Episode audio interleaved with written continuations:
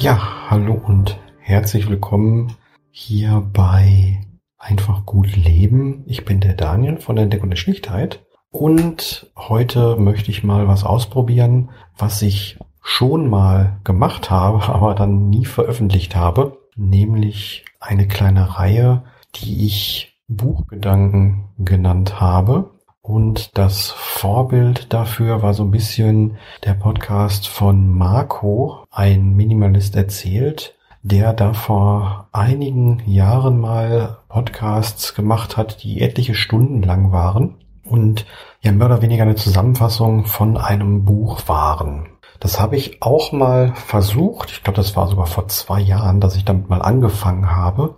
Und ich habe auch eine, das ein oder andere Buch auch mal komplett aufgenommen. Allerdings habe ich mich dann nie dazu hinreißen lassen, den ganzen Schnitt mal zu machen. Und das möchte ich jetzt aber trotzdem machen. Ich möchte aber ein Buch nicht unbedingt zusammenfassen, denn ich denke, Bücher dazu da sind, gelesen zu werden und dass man da halt seine eigenen Gedanken zu entwickeln sollte, während man das liest. Und deswegen möchte ich eben halt hier meine Gedanken zusammenfassen, die ich beim Lesen eines Buches hatte.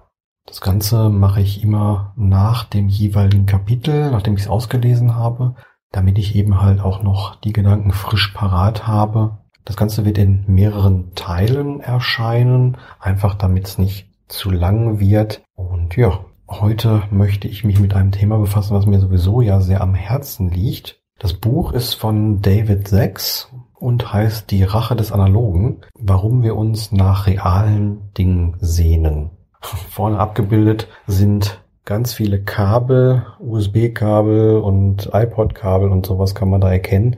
Und ja, eine Schallplatte, die diese Kabel sozusagen durchschneidet. Ich habe das Buch äh, sofort angesprochen. Ich habe es in einem Gebrauchtbuchladen gefunden hier in Dortmund, der ja von einem Straßenmagazin für Obdachlose betrieben wird und der Menschen dort eben halt eine Arbeit gibt und es war, wie gesagt, gebraucht immer noch günstiger, als wenn ich es bei Amazon gekauft hätte. Ich weiß nicht, ob die Bücherei es hat, aber da mich das Thema ja sowieso schon seit fast einem Jahr lang nicht mehr loslässt und ich sehr verwundert war, dass es dazu ein Buch gab, was ich noch nicht gelesen habe oder gibt, habe ich es mitgenommen und angefangen zu lesen. Bereits in der Einleitung hat mich eine kleine Idee fasziniert, nämlich, dass da ein, der Autor wohl einen 24-stündigen Sabbat gemacht hat von seinen kompletten technischen Apparaten. Und das finde ich eine sehr, sehr interessante Geschichte, dass man wirklich mal sagt, okay, vielleicht sollte ich meine sämtlichen technischen Geräte, vielleicht auch sogar sowas wie Licht- und Wasserkocher und sowas mal für einen Tag sein lassen und liegen lassen und einfach mal schauen, was so passiert. Gerade jetzt zum Beispiel im Winter, wenn draußen eben halt schon relativ früh dunkel wird, kann es, glaube ich, interessant sein, was passiert, wenn man wirklich dann ab 5, 6 Uhr im Dunkeln sitzt, was man da so treibt, wenn man dann vielleicht nur eine Kerze anmachen kann ich habe es natürlich nicht gemacht. Ich meine, das Buch habe ich auch erst gestern angefangen zu lesen. Aber ich fand es eine nette Geschichte und wollte das hier einfach mal irgendwie weitergeben. Vielleicht hat es ja einer von euch schon mal gemacht. Da kann er mir dann gerne was zu schreiben. Ich kenne das Ganze nämlich auch noch unter einem anderen ja, Namen, sag ich mal, nämlich Dopaminfasten.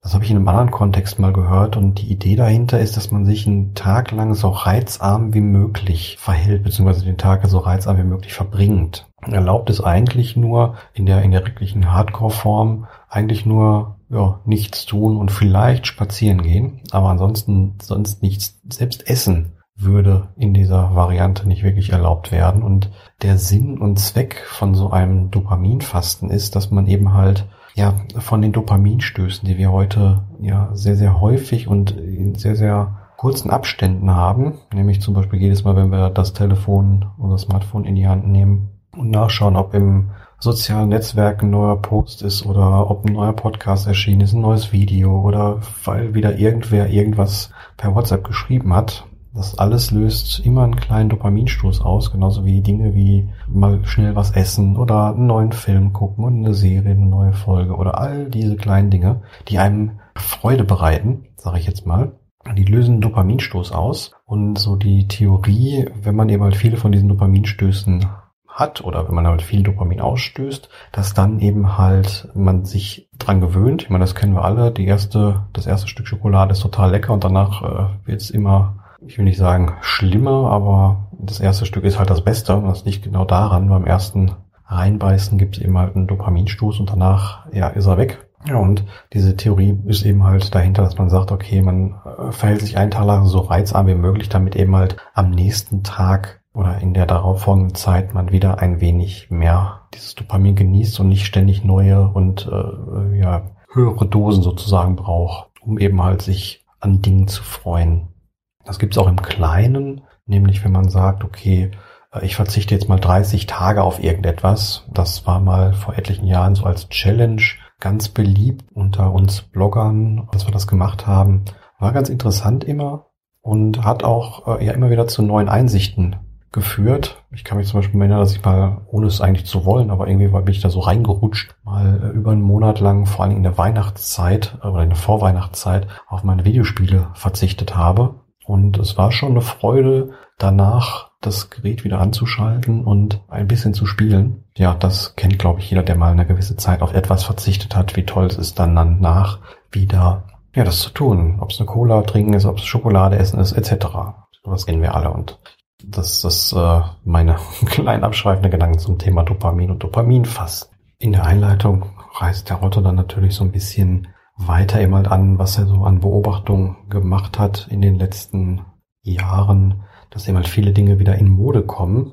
Hier so eine kleine Zusammenfassung, wie zum Beispiel ja, gedruckte Karten wieder zu benutzen und Einladungen, zum Beispiel Fotografien, Uhren, die sich einer neuen Beliebtheit erfreuen, Zeitschriften und natürlich auch Schallplatten. Darum geht's im ersten Kapitel. Aber mir ist da so eine Idee gekommen, nämlich äh, was gibt's denn weniger oder was ist denn weniger digital als Kochen? Und das ist eine Sache, die natürlich auch immer wieder durch die Medien getrieben wird.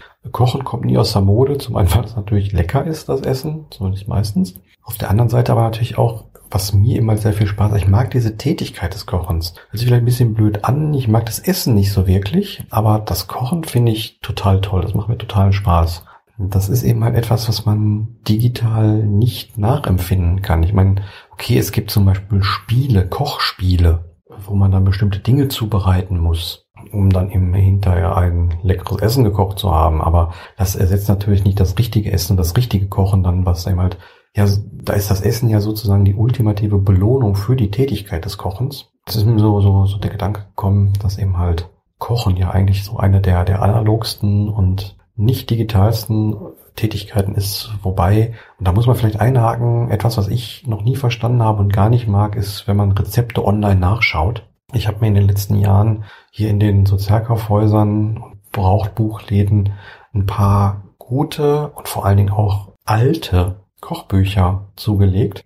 Mein ältestes Kochbuch ist von 1928, wohlgemerkt. Also das ist sehr, sehr alt. Das habe ich mir mal gegönnt. Und da stehen wirklich Rezepte drin, wie sie wirklich mal gekocht worden sind. Und ich mache Maggi-Tüte XY auf und kippe rein und schmeiß noch drei andere Sachen rein und rühre einmal rum. Sondern da stehen die richtigen Rezepte drin. Da steht sogar drin, wie man Schwein auseinandernimmt. Das ist echt unglaublich. Aber ich finde das sehr, sehr toll und deswegen mag ich es absolut nicht im Internet nach irgendwelchen Rezepten zu suchen, weil ich habe das mal versucht, da wollte ich eine Linsensuppe machen und dann sollte ich da Rotwein reinmachen und noch irgendwelche Sachen, von denen ich noch nie gehört habe. Und ich weiß nicht, wie bei euch gekocht wird, aber bei meiner Oma und bei, mein, bei meiner Mama wurde nie ins Essen Rotwein reingekippt.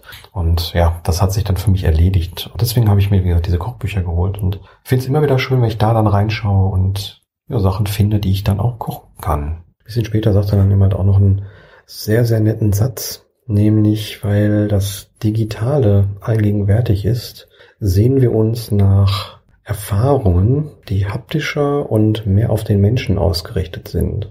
Und das ist was, was ich auch schon seit ja ewigen Zeiten sage. Da verstehen mich die Menschen nicht, wenn ich sage, dass ich gerne Knöpfe drücke um irgendwelche Tätigkeiten und Funktionen auszuüben und nicht nur auf irgendwelchen Touch-Sachen rumdrücken möchte, sondern dass ich es als äußerst befriedigend empfinde, auf einem Kassettenrekorder den Play-Knopf zu drücken. So richtig reindrücken, man merkt, dass der einrastet etc. Da finde ich schön, dass er, der Autor, das eben halt hier auch ja, sozusagen mal herausstellt. Einer der letzten Sätze in dieser Einleitung ist, dass die reale Welt wichtiger ist, und zwar jetzt noch mehr als je zuvor. Und ich glaube, das ist wahr, denn je mehr wir digital erledigen müssen und je mehr wir diese Geräte in der Hand haben, diese Smartphones und je mehr wir das Internet für alles Mögliche bemühen, verlieren wir eben halt den Bezug zur Realität so ein bisschen, den Bezug zur wahren Welt. Und das denke ich auch ist nicht sonderlich gut für unsere Psyche. Ich glaube, dass bestimmte Erfahrungen, die noch ja, echt sind, wichtig sind und dass man die eben halt kultivieren sollte. Und ich denke, darum geht es auch hier in diesem gesamten Buch. Ja, so viel zur Einleitung. Und im nächsten Podcast mache ich dann mit dem ersten Kapitel weiter, in dem es um Schallplatten geht.